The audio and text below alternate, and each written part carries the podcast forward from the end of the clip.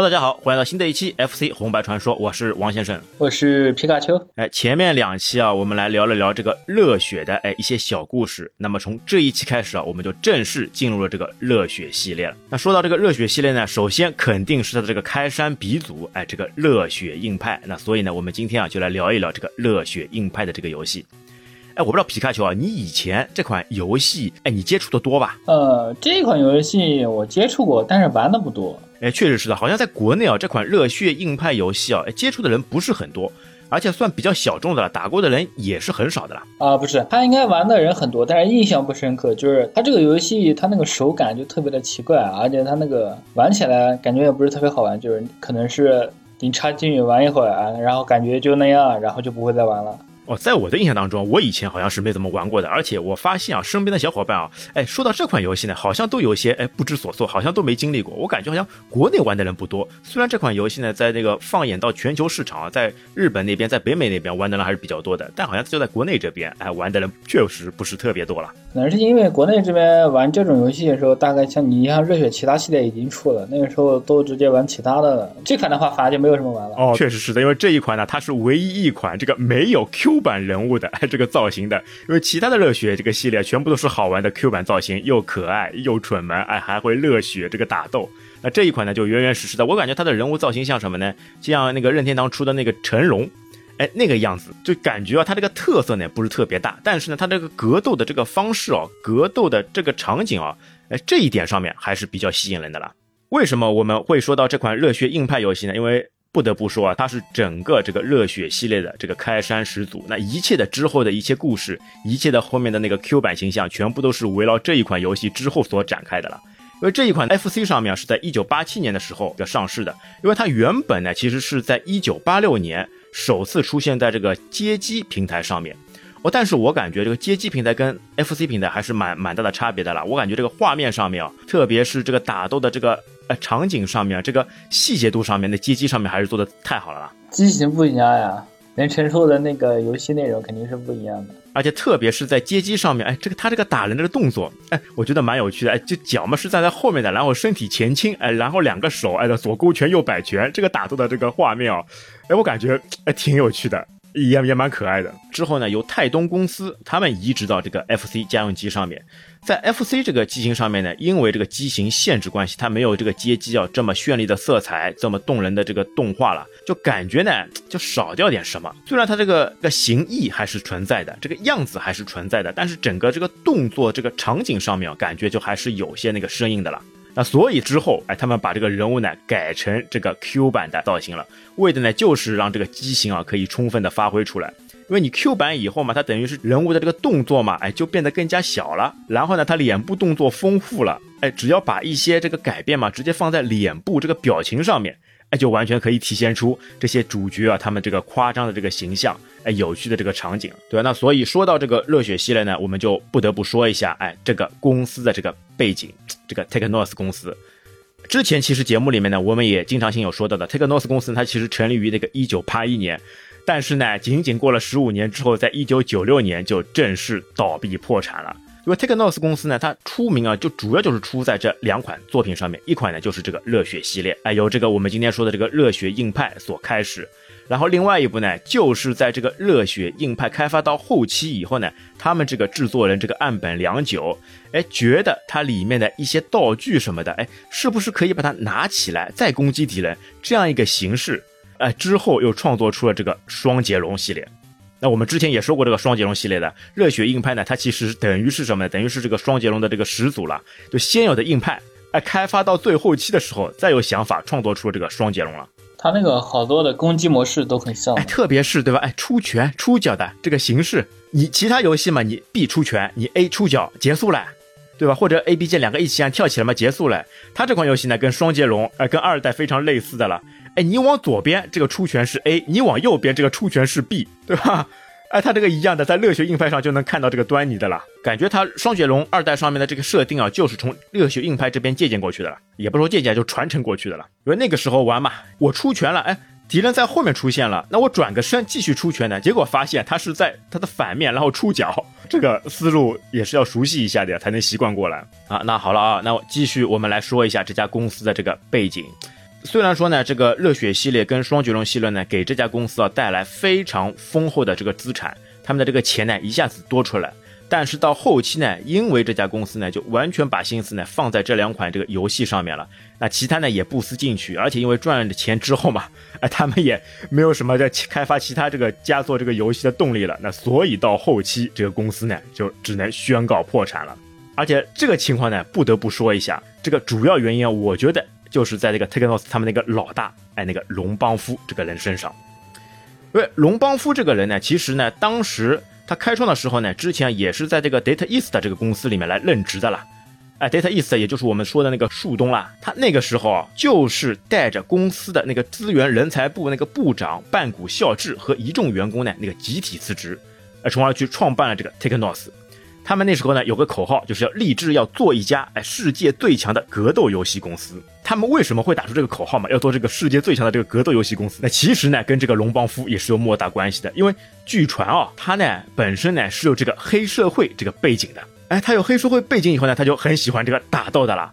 所以他觉得在这个树东公司里面呢，很多做游戏这个束手束脚，很多想法呢就不能去发挥他这个在黑帮里面做老大的这种文化这种氛围的了。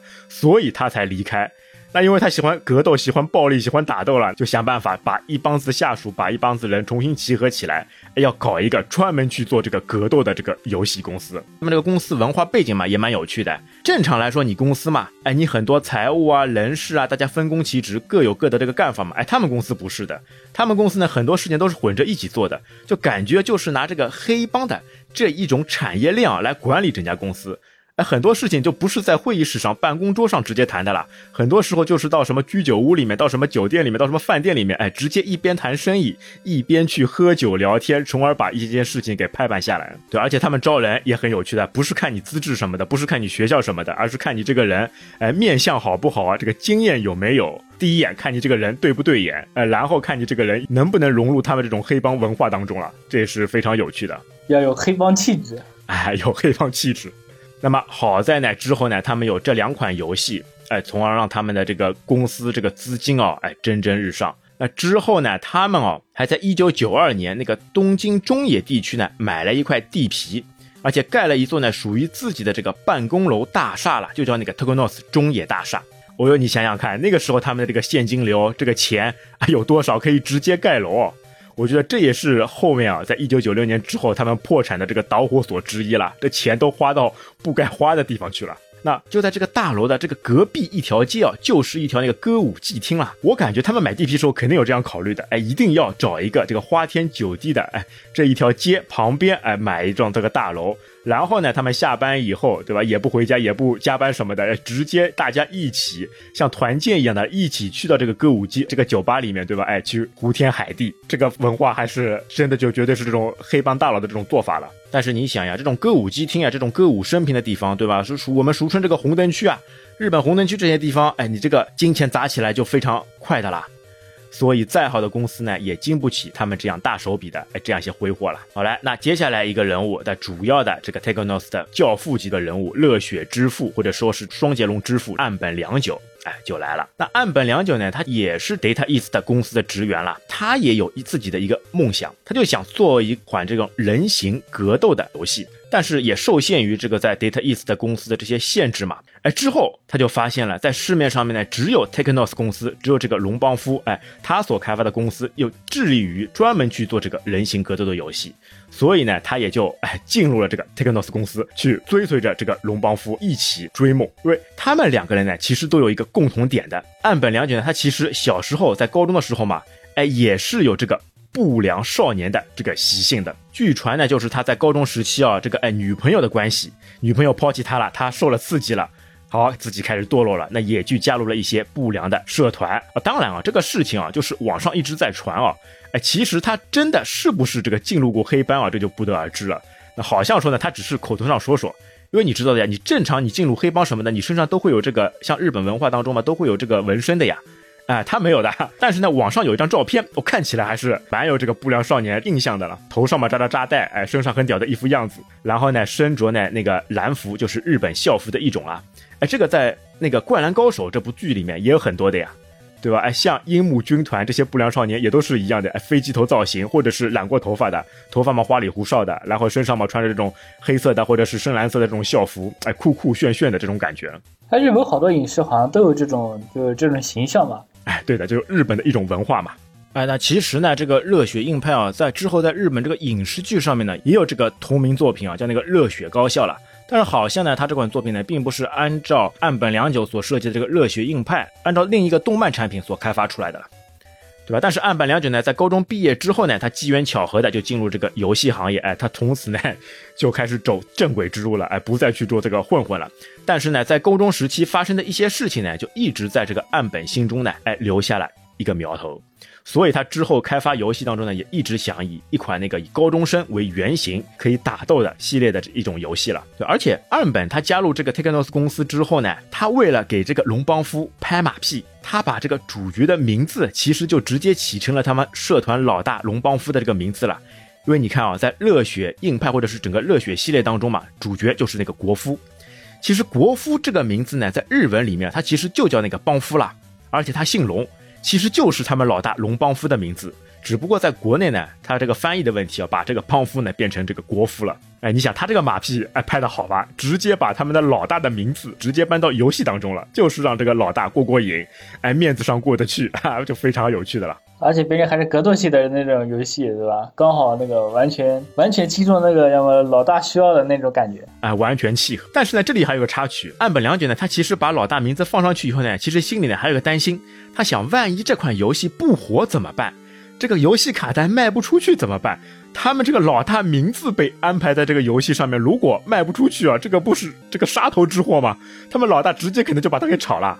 那好在啊，大家对高校当中格斗的这个题材呢，还是比较感兴趣的。哎，这款游戏呢还是大卖。哎，从此啊，这个 Technos 公司啊就还是走向巅峰。岸本良久自己呢也开始逐步变为 Technos 公司当中的这个知名人物了。哎，其实你感觉吧，他们为什么这个岸本良久为什么会把这个故事剧情啊设计在这个高中校园里呢？这个不是说他之前那个什么高中的黑社会经历吗？可能是从那边有灵感吧。哎，对的，我觉得一种是他的自身的这个亲身经历。还有一种是什么呢？我觉得是那种时代原因。那个时候嘛，它正好是日本这个泡沫经济哎横行当道的时代，因为正好在从八六年好像到九零年这段时期之间啊，那个日本的这个经济呢正好是飞速发展，哎，日本而且在当时全球的这个地位呢非常高。那甚至呢，有这个日本这个企业，这个三菱公司呢，它收购了这个美国纽约的这个洛克菲勒中心。哎，它这是一套那个建筑群了，总共有十九幢那个商业大楼组成，而且各个大楼当间呢都是那个相通的，地段非常好。哎，就是在这个美国纽约的这个曼哈顿。那个时候等于是什么呢？那美国不是有两个那个地标性建筑嘛？一个就是这个帝国大厦，哎，另外一个呢就是这个洛克菲勒中心。哦，日本的三菱公司啊，就是直接出巨资啊，把这个洛克菲勒中心啊给直接买下来。不熟悉的，你可以去看看那个蜘蛛侠里面，蜘蛛侠里面经常会出现呢，在大楼直接来荡来荡去，那边呢就是这个洛克菲勒中心。正因为这个，他们钱有了，他们在高中这个学校里面就相当于这种富二代了。哎，他们有钱了以后，各种这种个性的这张扬，怎么说啊？这种叛逆心情都会有，就觉得一定要跟原本这些老一辈的人不一样，所以呢，他们就会在这个造型上面。在他们这个心态里面就会产生一些变化，对吧？哎，留起这种飞机头，或者是光头，或者是大背头，哎，经常成立一些这个团体，哎，然后去搞动作。因为他们有钱了以后呢，这个钱呢，他们还学习这个美国的这种经济文化了，哎，去专门买这种摩托车，哎，作为这种配置。那那因此呢，这个飞车党，也或者说为这种暴走团体，哎，也就呼之欲出了。那我感觉他们。归根结底呢，就是不愿意再做这些循规蹈矩的这些规矩人，哎，开始走上这些歪路，要有这种叛逆的这种情况，才会出现的了，对吧？但是呢，在九零年之后呢，日本呢又经历了这个金融泡沫的这个危机，那一下子呢又通货膨胀，那经济呢一落千丈，那在这种经济呢大起大落的这种过程当中啊，那就创造出来了一种这种亚文化，那也就是呢这个硬派。这种文化，那其实“硬派”这个词哦，最早呢是诞诞生于这个上世纪七十年代后期，那个时候呢，主要是以这个东京为中心，像什么神奈川县、东京都、千叶、埼玉等县呢，构成的关东地区啊不良少年的一个总称了，对吧？他们呢在观念、文化、经济上会有一系列的这个种种冲突，那从此呢，也就诞生了这个日本文化上面哎比较有名的这个不良少年。哎，那么岸本良久呢，因为也经历过这样一些那个不良少年的团体，他就在想，哎，能不能把这些亚文化的元素，哎，全部都融入到这个游戏当中？哎，那所以呢，也就有了这些哎正义的不良少年的故事。那为什么要说正义呢？因为虽然说这个主角国父啊是那个不良少年，但是在他心底里面呢，他还是有一个正义感的。他虽然喜欢暴力、喜欢打架啊，但是呢，他对这个热血高校当中的朋友、对热血当中的一些伙伴、对学校的一些荣誉啊，还是非常在意的。当学校里的同学有一些困难的时候，那像集体荣誉感产生冲突的时候啊，他还是会义正言辞的出来，哎，帮助这些弱势群体，哎，想办法去帮助他们。啊，所以我觉得，就归根结底，那这些元素相互融合、相互冲撞以后呢，哎，就诞生了这个热血硬派在高中校园当中的这个格斗游戏的哎这个初始。好了，那接下来我们回到这个游戏当中，哎，这个游戏当中它的故事背景剧情呢，呃，其实是比较简单了，就是国夫呢，他进入到那个热血高校以后呢，他认识了一个红头发的一个好朋友，叫那个野田浩史。哎，野田浩史这个人其实没有什么本事的呀。哎，他其实武功也不高。那之后呢，也只在那个热血斗球当中呢出现过，跟那个国夫呢成为队友。那其他版本里面倒没有什么出现。但是呢，他跟这个国夫呢关系呢非常铁。哎，突然之间被这个三合会的黑帮老大绑架以后。那国夫呢，一人只身哎冲入这个三合会的这个帮派当中去解救他的红头发的哎这个好伙伴的这个故事，原本应该大多数都是英雄救美啊，他这个等于是为兄弟两肋插刀了。呃，其实这个上面呢，在那个街机上面，它这个场景呢会更加丰富一点，就每一次每一关以后呢，都能看到这个野田浩史啊被其他高校的这些人揍趴下，坐在地上，然后国夫呢一路冲过去，为他的兄弟呢去讨回这个公道。但是在 FC 这个机型上面呢，它比较有趣的就是野田浩史在路上走着，哎，一辆车子叭的开过来，门一开，把野田浩史给绑架了，然后就看到国夫在后面，他是骑着自行车还是骑着摩托车？应该是骑着摩托车，他不是飞车党嘛，骑着摩托车去追，这就是在热血硬派上面的这样一个游戏的这个动画，要开场动画，它还有是有开场动画的哦，哎，但其实我感觉啊，它这个剧情呢介绍的不具体，对吧？你你说你这个野田浩史他为什么会被人家给绑架过去？而且绑架过去，为奥他是干什么？他在这个后续当中呢，都完全没有交代。而且在整个热血系列呢，好像都没有非常明确的这种说法，就不知道为什么他只是这样一个开头，哎，把他绑掉了，绑掉就好了。那然后呢，那个画面就出来了。他这款游戏呢，也是可以选双人的了，但是它这个双人 跟其他这个跟马里奥一样的，都是一个人一个人上，实际当中只是一个人来做这个过关这个打斗了。而且这一款还是有选难度的了，它总共有三个 level。对，你可以在一个 level 一、level 二、level 三当中，哎，来相互的去选择。哎，那你打的时候，你一般你选的是什么难度的？呃，简单的。哦，简单的。对，因为简单难度呢，它其实啊，就这个敌人的这个数量稍微少了一点。然后呢，主要是什么呢？在最后一关，因为它最后一关是有这个迷宫的啦，在迷宫的这个地形上面复杂一点。哎，而且它这个难度呢，有一个非常显著的变化，让你一眼呢就能知道这个到底是在什么难度上面。就是你进入游戏以后，你选好难度进入游戏以后呢，你看这个天上这个天气，它其实三个难度呢分别对应的是白天、黄昏跟晚上。那在难度最大的上面呢，就直接是到黑夜。哎，这个难度是最难的。这个游戏上面呢，因为它总共呢其实是就分为四关。这个其实在 FC 机型上面啊，这个通关游戏上面这个关卡呢还算是比较少的啦。哎，但是呢，它主要呢是在最后一关，因为最后一关呢它非常鸡贼的。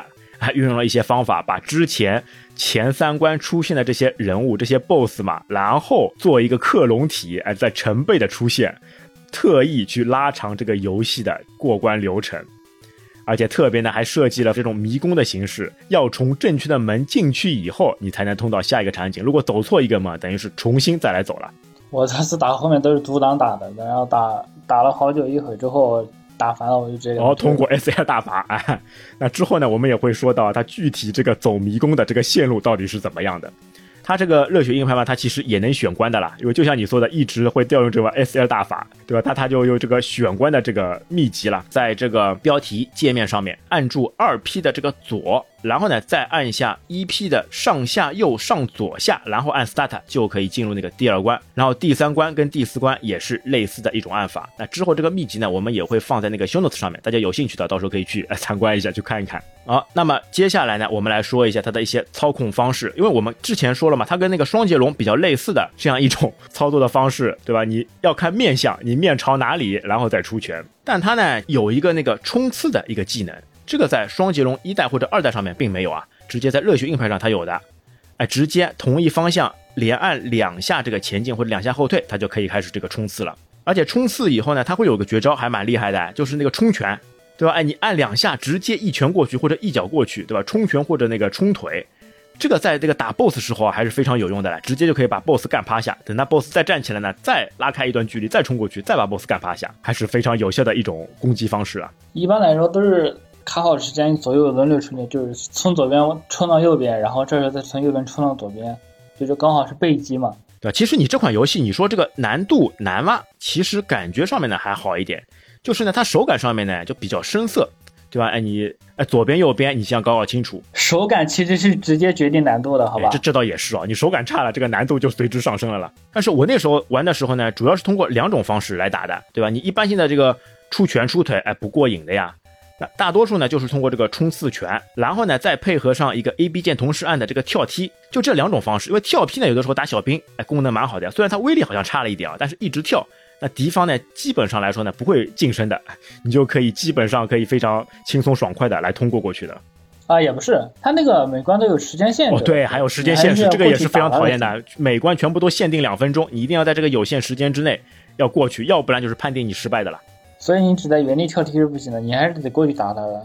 其实呢，它这款游戏呢还有很多的这种招式，就哎，就比如说你把人家打趴下以后。就打在地上以后，你是可以直接那个骑在他身上，然后出拳的啦。就是当你面朝右的时候，跑到敌人倒下的敌人旁边，按下跟 A，哎，他就直接骑在敌人上面，哎，直接出拳，就是下颌拳。掐着那个人，然后用拳哎，这个狂打那个人的头，还是很有趣的了。哎，就等于是掐在地上，对吧？我打死你，我打死你，让你再起来，对吧？就很有这种补刀的这种感觉了。哎，比较有趣。虽然说当人敌方人比较多的时候，你这一招不能起到这个奇效，因为当你去坐下来骑在人家身上打的时候呢，你背后一个人突袭你，那你就没有什么好果子吃了。哎，我就很奇怪，他这个这个骑坐拳为什么不引进到这个双截龙上面呢？要不然双截龙上面的动作不是会更加有趣吗？可能还是因为不太好用吧。你像那个骑坐拳，跟其实跟那个吸顶其实差别不是特别大的。哎，但是在双截龙当中引进的呢，它有一个那个捉金踢，哎，一样的，哎，踢一脚把敌人捂住肚子的时候，你就可以过去嘛，把抓住人家的这个衣领，要么就是过肩摔，要么就是飞踢。哎，这个在双截龙上面还都是有的啦。它这个热血鹰拍这个好像是五连，就是你可以就是只要你抓住它，可以直接连五次。双截龙是只能连三次。哎，这也是非常好的一种攻击方式，因为它这个设定呢，特别是在第一关或者是其他关卡当中嘛，它不是有一个悬崖、一个断层的一个设计嘛？这个时候，你只要很好的用这个哎背投的这个方式，哎直接把敌人直接甩背包甩到这个站台下面去，那你就直接获胜了，等于是投机取巧的方式，不用跟他硬拼，不用把他把他血全部耗完，只要把他扔下这个悬崖，扔下这个站台就可以获胜了。其实还有一个进阶技巧，就是它这个有一个设定，就是它那个你用跳踢的时候，你直接按 A B，它是原地跳踢，其实它还有一个那种往前踢的那种哦，冲跳，对你必须要。先跑起来，然后再跳。啊，这个时候它是可以跟那个冲拳组合起来，就是你先跑起来，然后一个冲拳，冲拳还没有结束的时候，瞬间跳是可以直接跳出来的。这个好像是威力是最大的，而且它这个冲踢嘛，还能这个踢墙来，就有墙壁阻拦以后呢，你踢在墙上，然后直接再直接再反弹回来，是可以反弹的。这个双剑龙后面双剑龙三也是有有这个设定的。对吧？直接弹回来，然后这一招的攻击力，他好像判定是最大的。虽然说这个操作方式啊是比较复杂了一点，也需要一些技巧跟时机才能实现。主要他不太好打中，因为他那个敌人是可以蹲下的。对，这也是在手法上面的一些技巧。好，说完了这个攻击方式啊，那接下来我们再来聊一聊它当中出现的这些物品。它首先有一种呢是那个图标是那个饭团，它饭团吃到以后呢，就是把你的 HP 嘛全部都回满。对吧，它其实这款呢也是有这个血量槽的这个设计的，包括像敌方的那个 BOSS，BOSS 也是有这个血量槽那个设计的。虽然说小兵没有啊。那下一种物品是什么呢？是那个图标呢是那个白色心形，哎，它吃到以后呢就直接可以加一条命。那还有一种呢是那个 Power Up，就是会显示一个 P，对吧？就是增加一定时间的这个强化状态。我这个很厉害的，你吃到以后直接等于是一击或者一飞腿就可以直接把敌人给踢飞掉啊！这个物品还是非常有有效的，就直接出大招了，进入那个狂暴状态。虽然它持续的时间好像非常短啊，好像只有三秒到五秒左右。那个时候强力攻击了，就是你所有的招数只要打了别人，就可以直接强制击飞到墙上，哎，直接就把人家吹飞。那其实包括，因为它不是也有一个那个飞车党那个场景嘛？飞车党场景当中呢，有一个那个图标是 S，吃掉以后呢，就是那个 Speed Up，就等于是呢，你进入那个 Turbo 那个状态了，哦直接可以主动撞敌人，然后输出伤害。像这个任天堂另外一款游戏，这个对吧？越野机车一样，你拿你的后轮去砸人家的前轮啊，然后他只要去冲过去，横冲直撞就可以把人家给弹飞了。哎，而且这款游戏里面，我觉得还有一点比较有趣的是什么呢？就是在这个招式上面。当有敌人接近你以后嘛，你这两个手会被人家这个绑起来，这个感觉就直接绑在脑后，这个场景我觉得也是比较好玩的了。哎，直接就束手就擒了，你不能动弹了。我记得好像成龙气管也是有这个东西的。哎，哦，这种地方，哎，比较像的，对吧？双手举在那个脑后。哎，但你记得，你如果要。对吧？把这个僵直状态给打破，你要通过按什么键的方式才可以恢复过来？后踢啊，就把后面那个人直接给他踢他裆。我那个时候就不知道按什么，我就随便按，下按扳，哎，好像过段时间他就自动那个解解除出来了。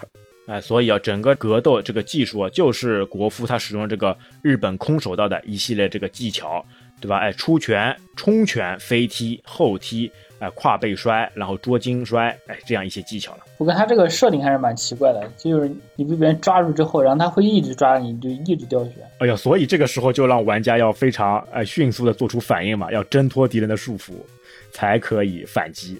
而且我记得好像忍者神龟那个第三代好像也有这种设定的，就是那个兵会从背后抱着你。哎，忍者神龟抓的是腰部，对吧？他这个热血硬派呢抓的是头部。啊，抓是手臂，抓是手臂，他把你俩手臂往后抓。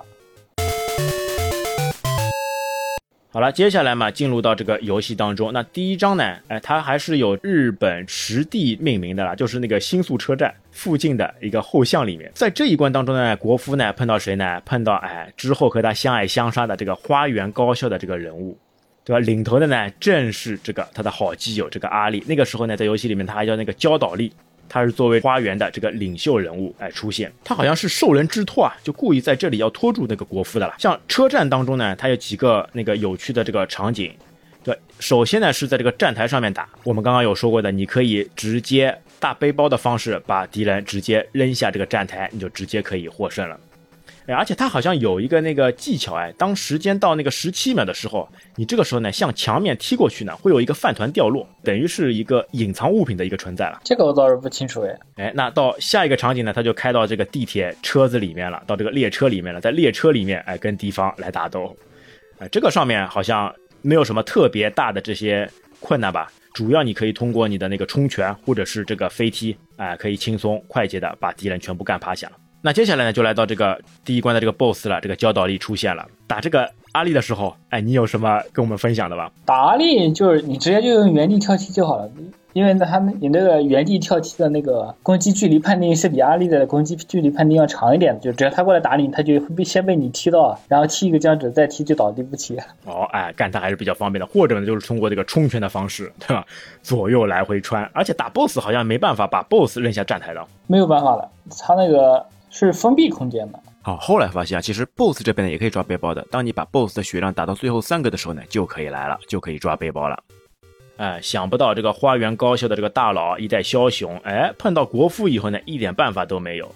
而且呢，可能也正是因为这一场战斗啊，就这个热血硬派里面第一关的这场战斗，哎，之后那个阿力好像突然之间，哎，领悟了什么，醒悟了什么，哎，相爱相杀了啦，之后就成为国夫好基友。在后续的一系列这个热血系列里面啊，就全部是成为二 P 这个角色陪绕在这个国父身边，跟他同进退，哎，共甘苦，对吧？特别是在那个热血物语里面，哦，这两个人就响当当的一 P 二 P 两个主角。也正应了一句话嘛，对吧？不打不相识，哎，两个人，对吧？两个都是英雄人物，惺惺相惜啊。哎，其实这里还有一个点哦，哎，你能发现这个国夫嘛，他穿的是一身那个白色那个校服，就白色那个蓝服。然后阿丽呢，他穿的是那个蓝色，蓝色的。其实他这个校服这个颜色上面也有个说法，他国夫穿白色呢，其实在日本这个校园社团文化里面啊，只有一种人可以穿白色校服，那就是什么呢？就他们的这个社团的这个老大，或者是校园的这个顶尖人物，他才有资格可以穿上这个白色的这个校服。那其他人要么黑色，要么其他颜色。哦，那阿丽她作为花园的这个老大，她为什么没有穿白色呢？花园好像花园高校的好像都是蓝色的，然后冷分的都是那种橙色的。其实他高校当中呢都有这种白色这个制服的，其实呢主要看他们这个老大愿不愿意穿。我感觉阿丽呢，他在这一点上面还是比较平易近人的，哎，他跟他的手下这些小弟啊，还是同甘苦，哎，共进退，对吧？他不搞什么特殊化，他不穿白色，他就穿他们一样的这个蓝色，可以看看得到这个阿丽这个人啊，还是非常的一个亲民的了。但是你可以看啊，在《热血物语》当中，他们不是会出现很多其他高校的这些领军人物呢？他们也都没有白色的，好像白色就是国服的专属。他在这上面只是把白色特别给了我们的主角有主角光环的这样一个人物。而且他打破了那个什么 FC 的标准设定，还有红蓝主角。哎哎，对，哎，红蓝主角，我们现在就变成那个白蓝组合了。好了，那进行到那个第二章，第二章呢是那个哎，进入到那个飞车党，就是这个暴走族的这个团体，就进入到那个金湾岸公道。那他这一次碰到的那个学校呢，是那个叫死于中高校。死于中高校呢，它里面有很多这种飞车党跟暴走族了。那正好也是日本这边正好经济哎腾飞的时候，很多学生哎都买得起这个摩托车，他们组建了这个暴走团体。打到第二关的时候，是有一个海岸，对吧？你可以直接把敌敌人哎扔到这个海里面去，就直接可以获胜了。接下来呢，会有那个敌人呢骑着那个摩托车朝你冲过来，你要想办法呢，通通过那个 A B 键起跳的方式，把敌人从摩托车上给踹下来。我这个上面掌握起来，我觉得也是比较难的呀。我总是掌握不好这个时机，往往就被这个摩托车给压趴下了。多试几次就好了。不是，就有一个技巧，就是你先跑到屏幕的一边，因为它那个出场都是先从左到右，然后再从右到左，它出场是固定的。我推荐一般就是你先先跑到屏幕的最左边，这个时候它会给你一个反应的时间嘛，就是因为它从左到右的时候是不会撞到你的，然后这时候从右到左，然后你卡好时间直接过去踢它，一般来说是比较安全的。哎，确实是非常好的这个技巧，对吧？哎，那把敌人全部从摩托车上踢下来以后呢，那国夫呢捡起地上的摩托车，哎，开始去追逐了。那进行到这个第二个场景，就是公路追逐战，对吧？你就可以直接拿你的脚去踢对方在摩托车上的这个于中高校的这个人，把他们踢下去。哎，这个场景打起来也是非常爽快的。那个地方有个设定很奇怪，就是那个他那个摩托车撞到最上面是没有事，但你撞到最下面之后就会瞬间死亡。而且更奇怪的是，就是对面对你把对面挤过去之后，对面是不会有事的。这个设定就特别的奇怪，哎，可能也是会有一些这个特别的这个设计技巧吧。不是很清楚。反正我当时试了很多次，就感觉这个东西很奇怪。哎，这个就像电影场景一样，对吧？哎，武打戏结束了，那公路追逐战结束了，那之后呢，就来到了 BOSS 这边。那 BOSS 呢是这个死于中高校的，呃，一个穿着那个花里胡哨的那个叫真挚，呃，这个人，我这个人我觉得他的那个攻击方式有一招比较厉害的，哎，是那个回旋踢。哎，你发现吗？这一招哎蛮狠的，只要他施展出来以后，你这个主角就肯定是会被踢的躺下来的了。哎伤害还比较高的。他那个 BOSS 就挺难打的，因为他也会那种空技嘛，就是那个从空中打你。一般空技的那个攻击范围都特别的长的。但是呢，这个真治呢，除了这个回旋踢之外啊，其他这个武功呢稀松平常，啊，通过我们冲拳大法或者其他这个方式把这个 BOSS 干掉以后，好，得到了那个情报，我们的哎被绑架的红头发的还是是被那个太阳学院的那个美玲所绑过去了。哎呀，两场战斗下来还是没有找到哎他的同伴，这里那个国服啊火气啊肯定就是更加大了。那接下来他要跑到那个第三个场景歌舞会厅了。我觉得这个场景就完全是契合了 Take Notes 他们就经常去的旁边一条那个歌舞伎厅的这个场景呀，对吧？灯红酒绿，啊，夜夜笙歌的这样一种氛围了。而且它这里面的 BOSS 呢，全部都是一帮子女生，对吧？以前一直说的你黑社会的，对吧？也大多数都是大老爷们呀，没想到这款游戏里面就出现这个女大佬，而且他们拿的武器也比较有趣的，要么拿鞭子，要么就拿书包，哎，直接抡过来，身上嘛还穿着这个校服。那可见啊，那个时候啊，他们这个学校的这种氛围啊，这种社团的这种氛围啊，还是非常浓的啦。女人爆发起来，威力也是非常巨大的。那他进入房间以后呢，就碰到他们那个大 boss 那个大美玲。哎呦，这个美玲，哎，你感觉怎么样？对吧？你说是一个女的，她的那个身形还是非常魁梧啊，而且这个脸啊也是非常庞大的，哼，一点都不美啊。为什么叫美玲呢？真的是，可能名字代表着美好的愿望吧。她完全就像个女浩克一样，这个女巨人的一样存在哦。哎，打他还是比较困难的啦，因为他这个攻击力还是非常强劲的。啊打美玲这边你有什么技巧吧？他这个 boss 的话，我推荐你就还是原地跳踢，就是卡好攻击距离，原地跳踢，就是站在你最远的地方，就是他倒地之后，你就不要追打他，然后拉开一个距离，再用原地跳踢的话，是可以打得过去的。哎，这是非常行之有效的。你直接用拳打他的话，不能压他起身的，然后他一起身就会直接把你打躺下了，而且他那个伤害特别，伤害特别的高，基本上被打两下之后就没血了。哎，你像人家是女浩克嘛，这个攻击力、这个威力，哎，覆盖范围肯定是非常厉害的了。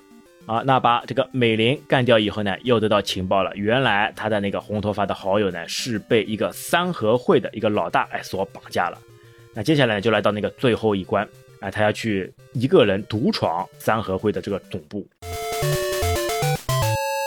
那像刚刚说到的，因为它关卡少嘛，只有四关，但是在最后一关里面呢，感觉这个关卡呢比前面所有的总和啊还要多。一个嘛是同时出现好几个前面一代的这个 BOSS，对吧？像阿丽，对吧？三个成群，或者是像这个真治。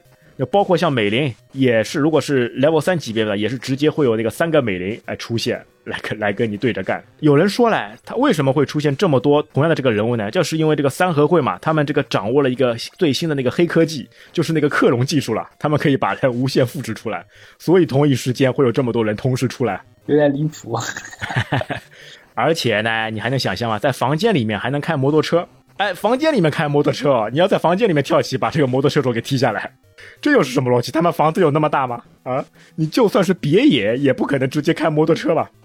对吧？我感觉嘛，就是他们为了省这个贴图，把原本的这些素材，摩托这个素材不要浪费，也拿过来一起混吧，一起混着混着。好，那进入这个三合会总部以后呢，就会有相应的这个迷宫。我们简单的来说一下，因为它有三个不同级别嘛。如果在 level 一的时候呢，你这个进这个迷宫的这个次序啊，是先右边，再左边，再左边，再中间，再右边。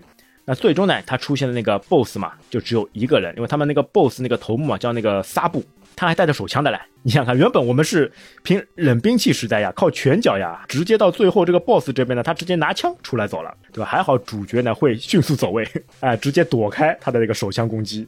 啊，那么在那个 level 二级别里面呢，它这个次序呢是右边、右边、右边，然后左边、左边、右边，对吧？这个迷宫这个线路呢开始多了一个。那这个 boss 呢也会出现两次，就你把 boss 第一次干趴下呢，它还会再复活，再出现一个 boss。那在 level 三级别呢，就是最恐怖的这个存在了。它这个场景呢要从右边、左边、右边，然后再到左边第二个，再到左边，再到右边、右边，再到左边，再再回到中间。